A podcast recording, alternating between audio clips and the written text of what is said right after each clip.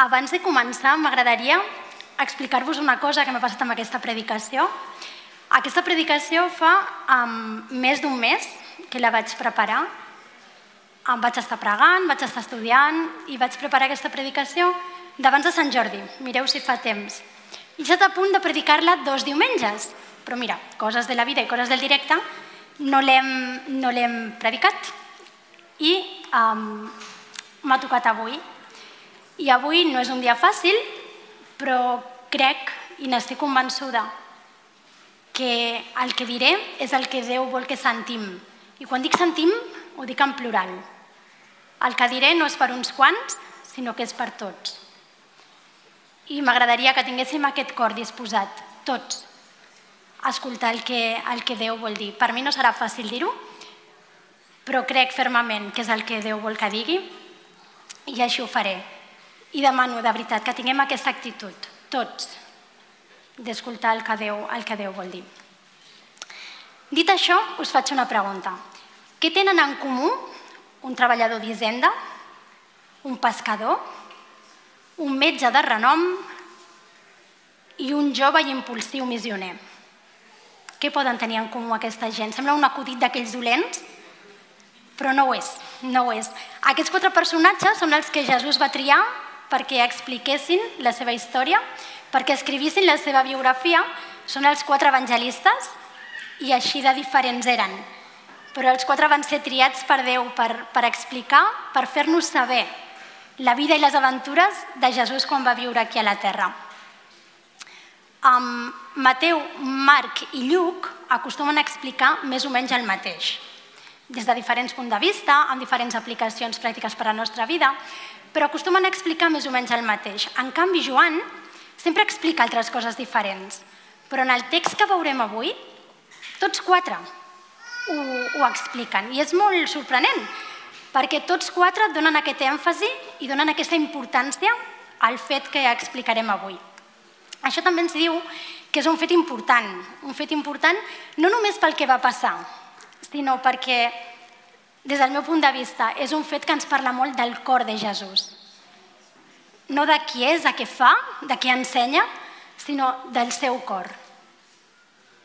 I Jesús tenia cor, a vegades el veiem com el gran mestre, però una persona, una persona que sentia, una persona que estimava, una persona que es dolia. I aquest text que explicarem avui ens ensenya molt, molt del cor de Jesús. És el text de l'última cançó que hem cantat i vull donar gràcies al, al grup de Lluança perquè no tenien aquesta cançó preparada, però l'han fet, així que moltíssimes gràcies és la, la cançó d'Un perfume a tus pies, que ens explica una mica d'aquesta història. No? Avui veurem la història de Maria, la dona que va trencar el flascó de l'abastre i va vessar aquest perfum als peus de Jesús. Com que hem dit que aquesta història s'explica en els quatre evangelis, no llegirem els quatre passatges on s'explica, sinó que he decidit fer una narració ajuntant els, els diferents punts de vista i els diferents detalls que ens aporta cada un dels escriptors. I així fem com un, un megamix. Vale? I ho ajuntem tot. Us explicaré que Maria era germana de Llàtzer i de Marta, que la setmana passada la Cristina ens les va presentar molt ben presentades. Amb Llàtzer, el que va ressuscitar, i de Marta, aquella treballadora afanosa.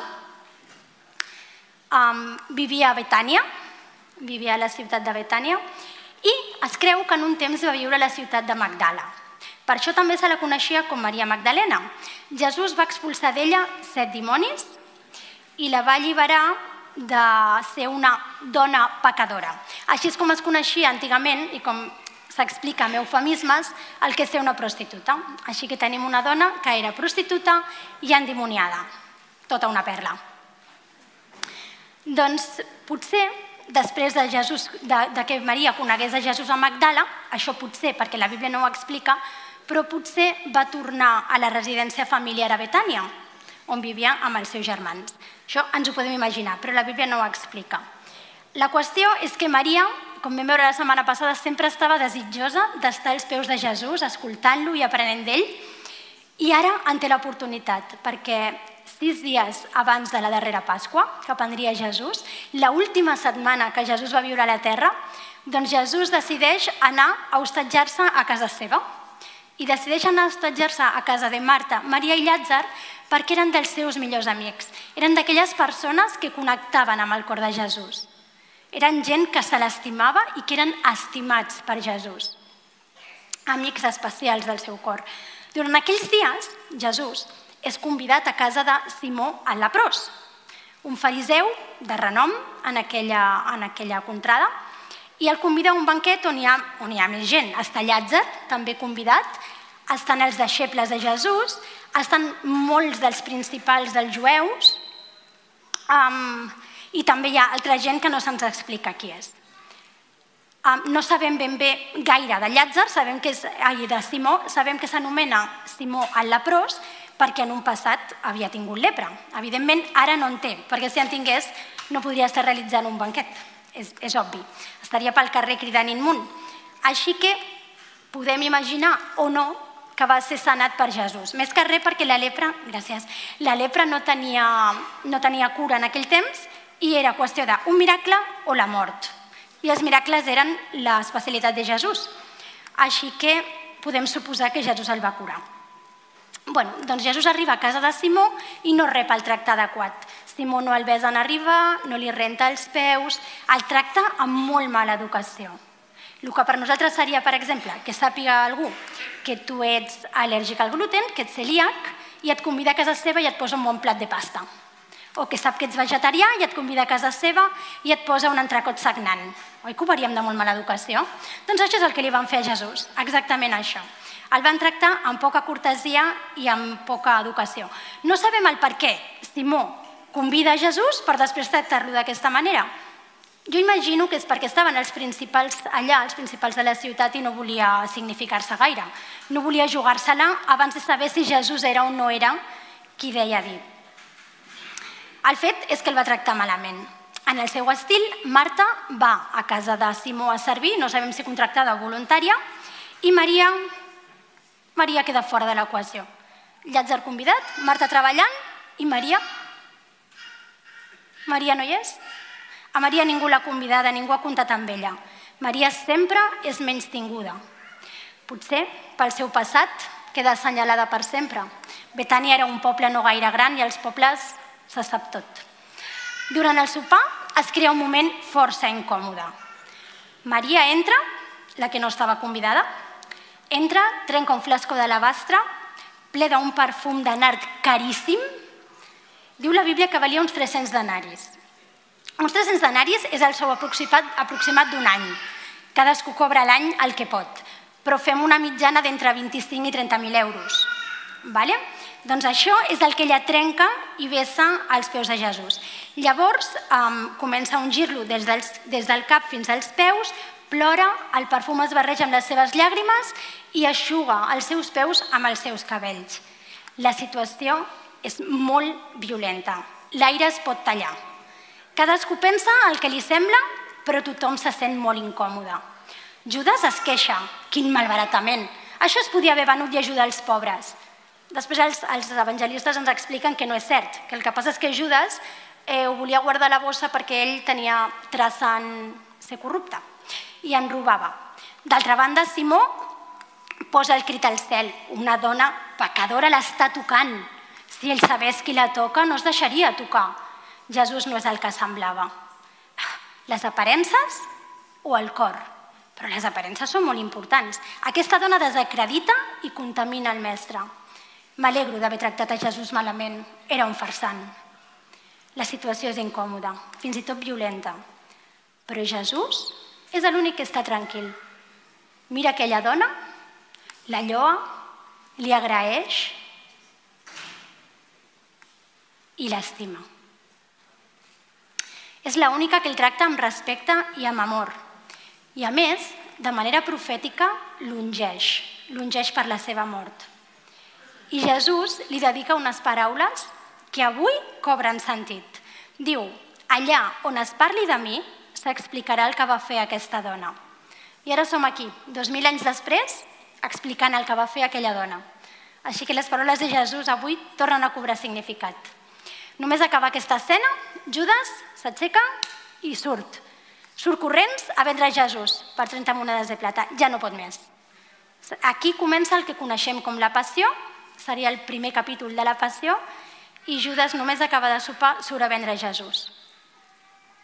I fins aquí el nostre relat. He intentat afegir-hi tots els detalls que donen els quatre evangelistes per tenir una visió ben completa. Voldria aclarir un parell de coses. Estem parlant de trobades amb Jesús, portem setmanes trobant, parlant de trobades amb Jesús, i aquesta trobada és ben important i és una mica especial. Per què és especial? Perquè la predico jo? No. Perquè um, aquesta trobada és almenys, almenys a tres bandes. Jesús no només es troba amb Maria, sinó que també es troba amb Simó i es troba també amb Judas. Podríem dir que són trobades col·laterals, però són trobades importants i també les assenyalarem avui. I d'altra banda, potser us ha sorprès que identifiqui a Maria, la santa dona que volia estar als peus de Jesús sempre, amb Maria Magdalena, que era endemoniada i prostituta. Però si no voleu identificar-les, teniu dos banquets a casa de Simón de Betània on dues dones diferents trenquen el flascó i ungeixen a Jesús. Ho deixo a la vostra elecció. Tot i que la trobada de Maria amb Jesús és la més evident i la més important, la deixarem pel final perquè és la més dolça i tractarem primer les altres dues, si us sembla. En primer lloc, la trobada de Jesús amb Judas. Sabem que Judas era un dels dotze deixebles que van seguir a Jesús, dels privilegiats que van passar tres anys escoltant les seves ensenyances, veient-lo fer miracles, passant estones de confessions, de riures, passant estones íntimes amb Jesús, coneixent-lo personalment, com molt poca gent l'ha conegut, sent ministrat per ell, jo no puc ni imaginar-me quins tres anys. Judas, abans de seguir a Jesús, era conegut com l'Iscariot. L'Iscariot era un, un terrorista de l'època, un nacionalista terrorista que es dedicava a assassinar romans en els carrers estrets i atapeïts de, de Jerusalem normalment. Com que la gent estava molt apretada, els, els que eren com Judes clavaven una daga a un romà i quan el romà queia, el terrorista ja estava a l'altra punta, perquè amb tanta gent trigava una estona en caure. I a això es dedicaven, perquè volien la llibertat d'Israel per damunt de tot. Judas, no ens oblidem, perquè sempre és Judas el traïdor, però Judas ho va deixar tot per seguir a Jesús. Judas hi va confiar i va dipositar en ell totes les seves esperances i totes les seves expectatives. I aquest va ser l'error. Jesús no estava aquí per a complir les expectatives i els somnis de Judas.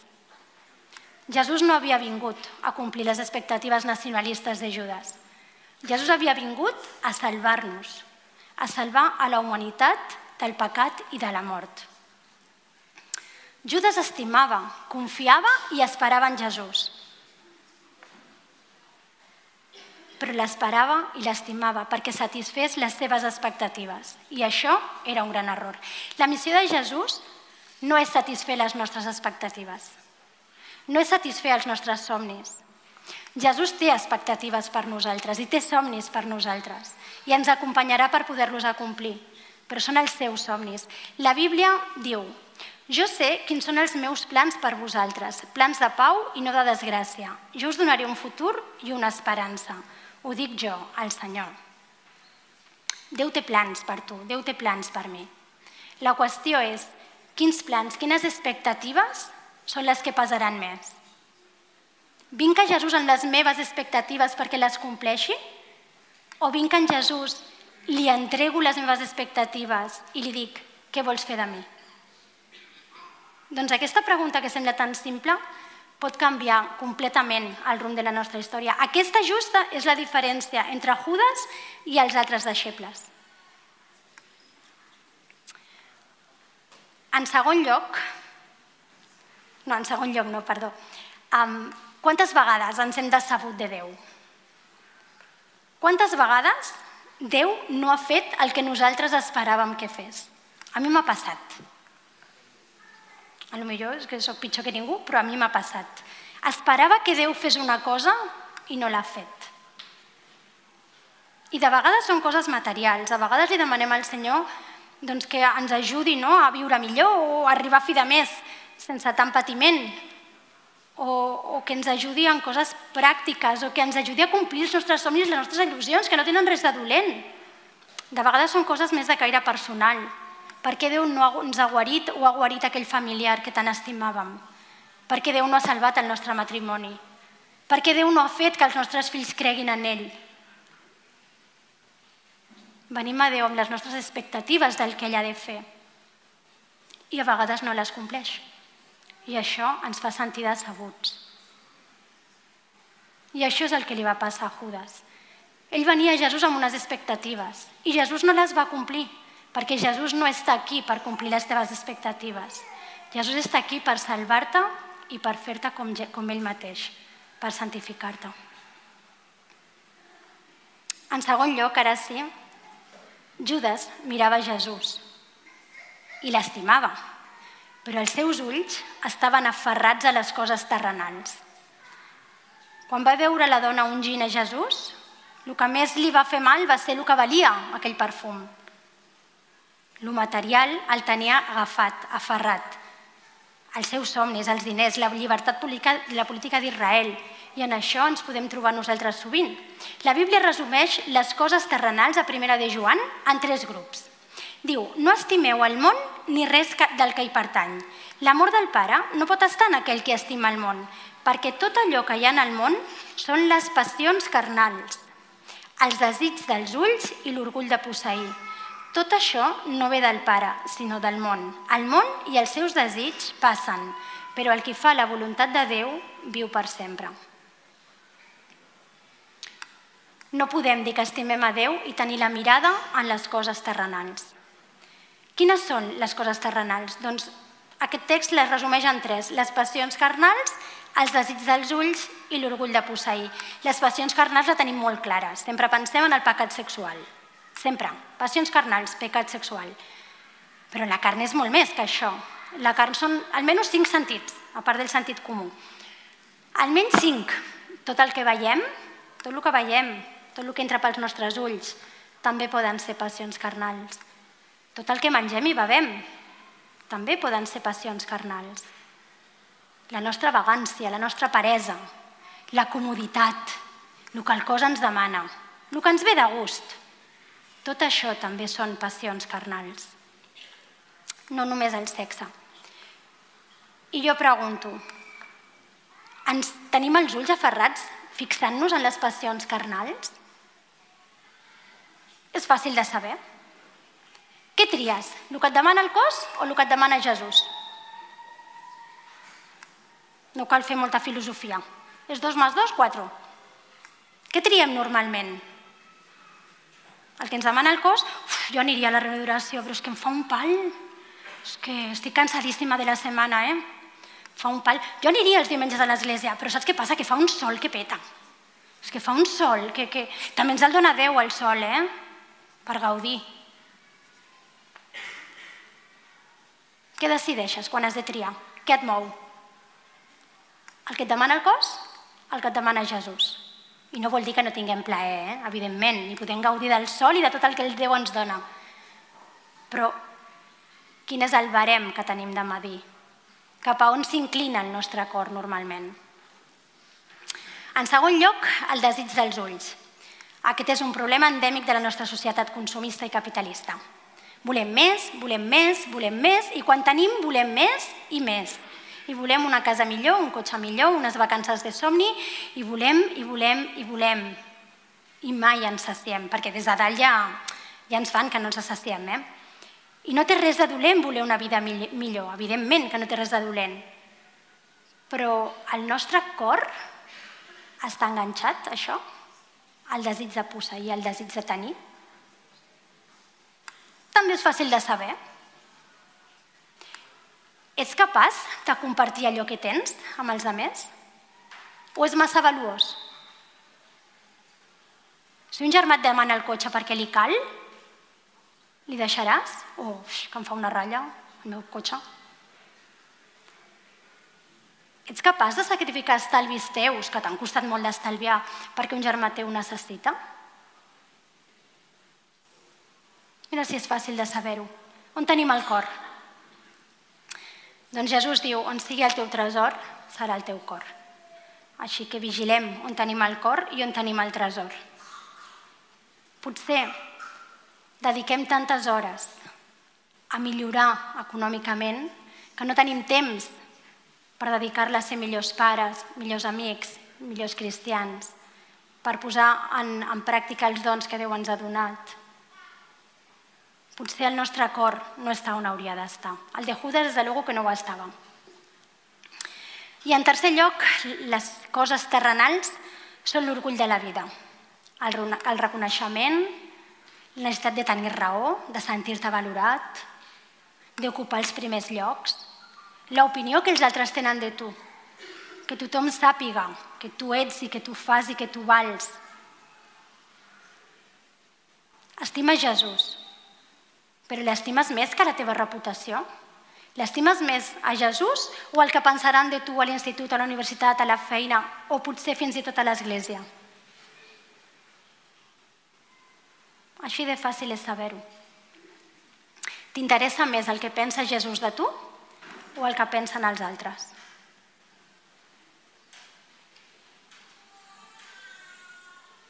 Judas estimava Jesús. El va seguir durant tres anys, però estimava més les coses terrenals. I això Jesús no li val. Jesús vol tot el nostre cor. I un detall. Judas va acusar a la dona de malbaratar recursos. Però en aquesta escena, Jesús no es preocupa dels recursos. Ell és el rei dels recursos.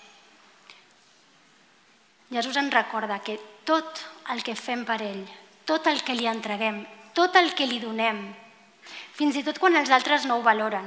A vegades hem fet coses pel Senyor i els altres ni, ni ho han valorat. Però tot això que nosaltres entreguem no és un malbaratament, el temps perdut, les forces perdudes, els anys perduts, no és un malbaratament. Això és un regal pel Senyor i ell ho rep com una ofrena i li alegra el cor. Així que hagis fet el que hagis fet al llarg de la teva vida, que a vegades diem, si pogués canviar les decisions, perquè tot allò no va servir de res, si va servir. Si ho vas fer pel Senyor, vas alegrar el seu cor. Vas alegrar el seu cor i val la pena. Ell ho té guardat a la seva memòria i d'allà no ho traurà ningú. Passem a la trobada amb Simó. Simó, com hem dit, era un fariseu, un home amb bona posició, un home amb recursos, respectat i amb un estatus econòmic elevat. Havia patit la, lepra, estava sanat, no sabem si el, el va sanar Jesús o no, però Simó era un home que ho tenia tot i de cop i volta la lepra li va arrebatar. La lepra el va deixar sense res. Una trobada amb Jesús potser li va tornar tot, el va guarir i li va tornar tota la seva vida plaent. Però Simó jutja Jesús. Per què? Doncs simplement perquè ell es creu que és mereixedor de la gràcia de Déu. Ell creu que tot el que té, tot, tot el que, tot l'estatus, tota la riquesa, tot el que té s'ho mereix, perquè ell és un bon fill de Déu. Ell no és com aquella pecadora. I en recorda molt a la història del fariseu i el publicà. Ell no és com aquella pecadora. Simó se sent perdonat de ben poca cosa. Tot el que té s'ho ha guanyat amb esforç i amb rectitud. I aquella dona pecadora està contaminant a Jesús i Jesús no se n'adona. Però heu pensat que quan Jesús sana un leprós, Jesús es contamina? Ceremonialment es contaminava, perquè tu no et podies ni acostar a un leprós. I Jesús el sana, els toca, i es contamina ceremonialment. Però això a Simó li és igual, ell s'ho mereixia, eh? Que és Simó, cuidao. Però aquella dona, aquella dona que toca Jesús, que l'està contaminant, per l'amor de Déu, que no se n'adona aquest home. Doncs així som a vegades de sex. La, llet, la llei de l'embut, molt ample per nosaltres, molt estret pels altres. I permeteu-me, sé que no és correcte fer-ho des d'aquí, però permeteu-me que citi una frase escatològica que vaig llegir en un meme cristià que se'm va quedar gravada per tota la meva vida. Diu, el pecat és com els pets. Els de, el nostre es justifica. El dels demés és insuportable. I digueu-me que no té raó. Eh? Quan jo peco, dic, bueno, però he de veure la meva trajectòria, eh? És que d'on vinc jo? Clar, és que jo d'on vinc... A més, he pecat per aquestes circumstàncies i, i, bueno, i no ho tornaré a fer, eh? perquè ja he après la lliçó. I ho justifiquem. Però quan peca l'altre, Mare de Déu, Senyor, ens tirem al coll com llenes a destruir-lo. Perquè, clar, és que el que ha fet, déu nhi no trobem en lloc raons per al seu perdó ni la seva restauració. Ell no s'ho mereix. Simó volia avaluar a Jesús, però no l'estimava. I sabeu per què no l'estimava? Perquè s'estimava més a si mateix. I pensava que el que tenia s'ho havia guanyat. Fins i tot es mereixia cessar de la lepra. Ell era bo, Maria no mereixia res, només menyspreu i rebuig. Però ell, Simó, va ser avergonyit públicament. Jesús li va recordar que havia entrat a casa seva i no li havia fet ni cas. No l'havia atès com calia, l'havia menyspreat. En canvi, aquella dona, des de que havia entrat, l'estava honorant. I això Jesús ho treu a la llum. Així que jo et dic, quan vegis el teu germà caure, el teu germà, i això ho dic a tothom, caure, recorda quanta misericòrdia ha tingut Déu amb tu. No te n'oblidis. Aixeca'l, restaura'l, perdona'l. No fos cas que Déu et tracti amb la mateixa duresa tu. Amb la mesura que medeixes, seràs mesurat. No sigui que Déu vindiqui el teu, germà, el teu germà com va vindicar Maria i tu quedis avergonyit. No jutgis amb massa duresa. No triguis a perdonar. No t'entestis a mirar amb desconfiança el teu germà. No sigui que Jesús el vindiqui públicament i a tu t'avergonyeixi.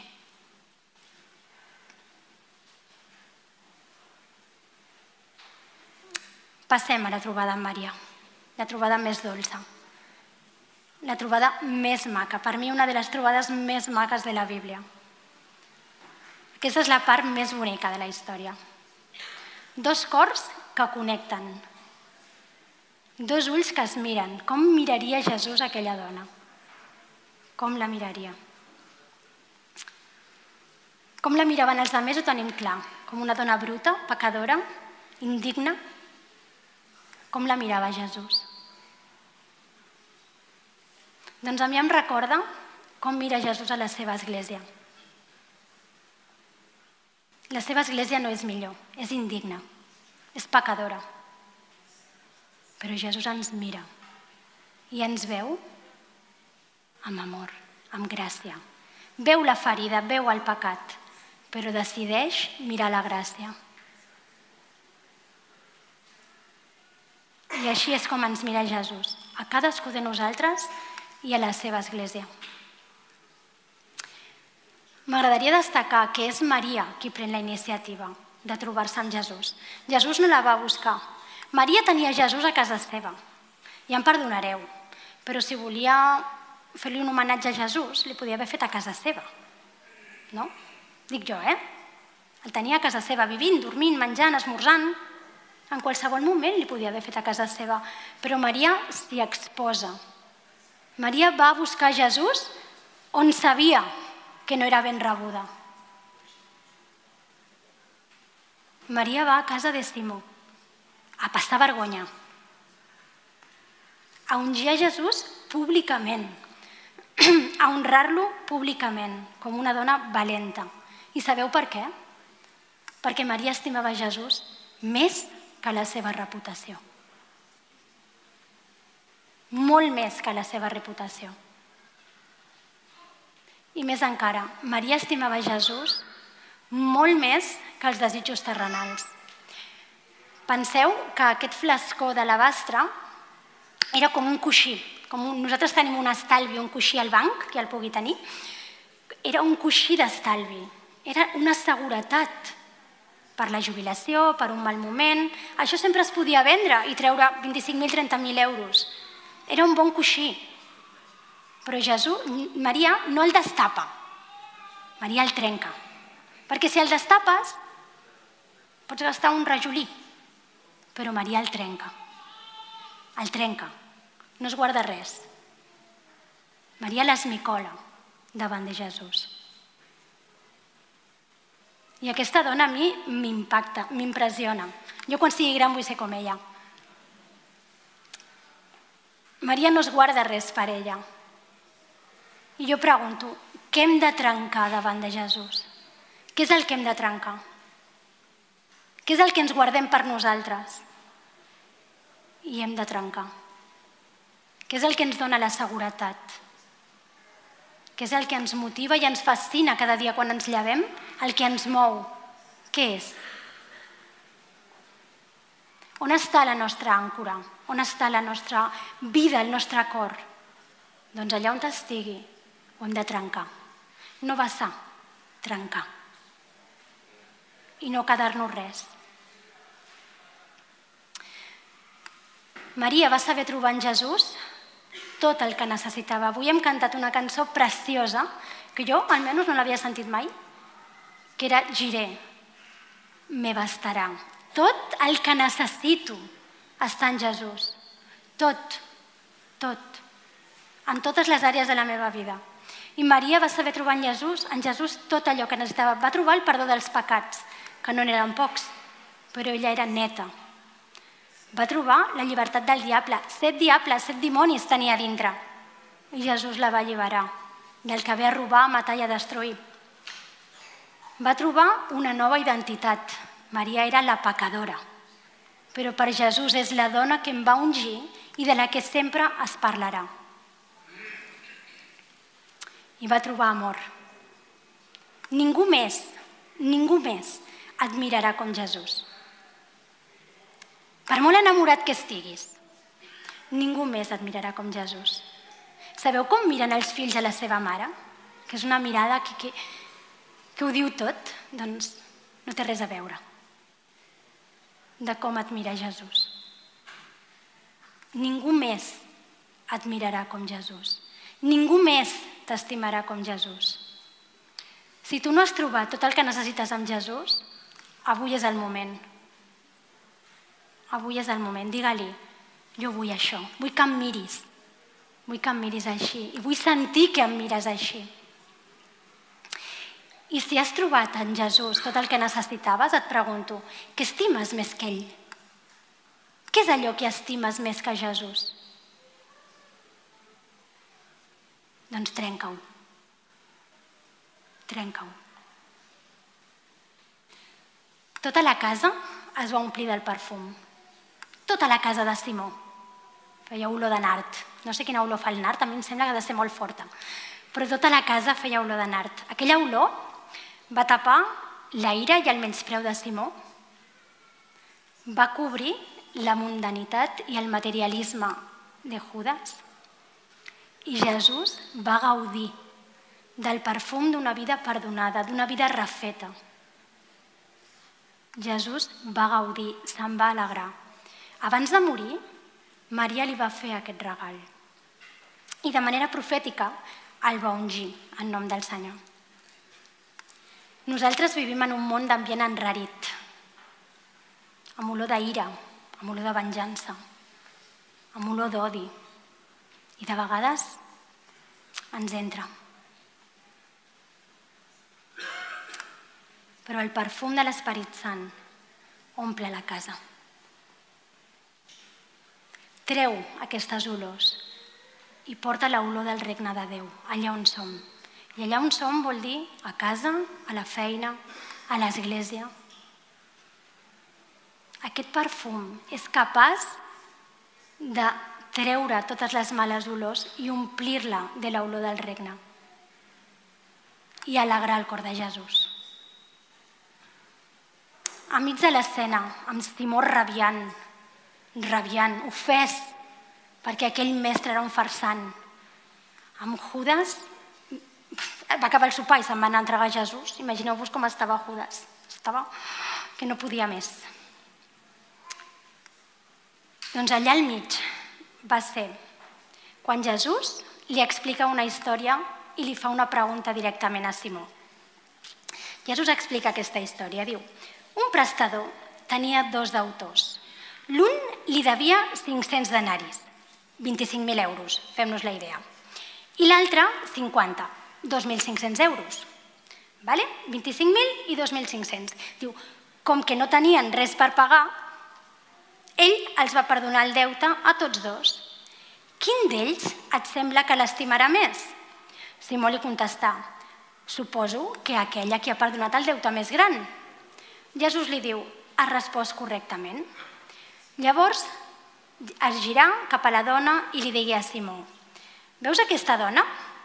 Quan he entrat a casa teva, tu no m'has donat aigua per rentar-me els peus. Ell, en canvi, me'ls ha rentat amb les llàgrimes i me'ls ha aixugat amb els cabells. Tu no m'has rebut amb un bes. Ell, en canvi, des de que ha entrat no ha parat de besar-me'ls. Tu no m'has ungit el cap amb oli. Ell, en canvi, m'ha ungit els peus amb perfum. Així doncs, t'asseguro que els seus molts pecats li han estat perdonats. Per això ell estima molt. Aquell a qui és poc perdonat, estima poc. M'agradaria que prenguéssim uns minuts per pensar una cosa, uns segons. Quants pecats t'ha perdonat Jesús?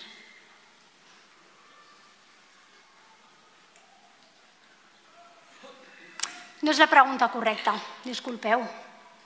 Ja t'ho dic jo. Infinitat. Milers. La pregunta correcta és quan ets conscient que t'ha perdonat Jesús? Quan n'ets conscient? Perquè la resposta a aquesta pregunta pot canviar la teva relació amb Déu i pot canviar la teva relació amb els teus germans. Quan n'ets conscient de totes les misèries que Jesús t'ha perdonat? Quanta gràcia ha calgut per cobrir la pudor de la teva i de la meva vida? Fins a quin grau n'ets conscient?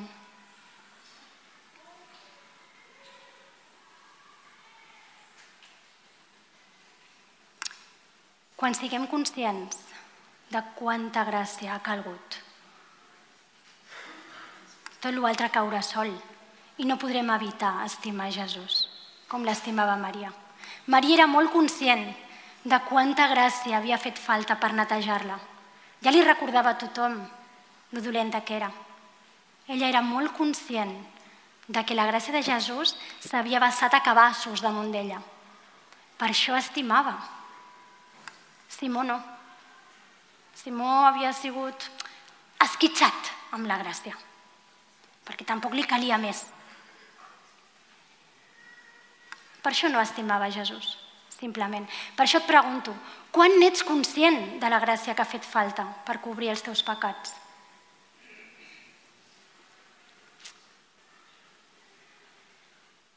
Quan siguem conscients d'això, estimarem Jesús i veurem els nostres germans com els veu Jesús.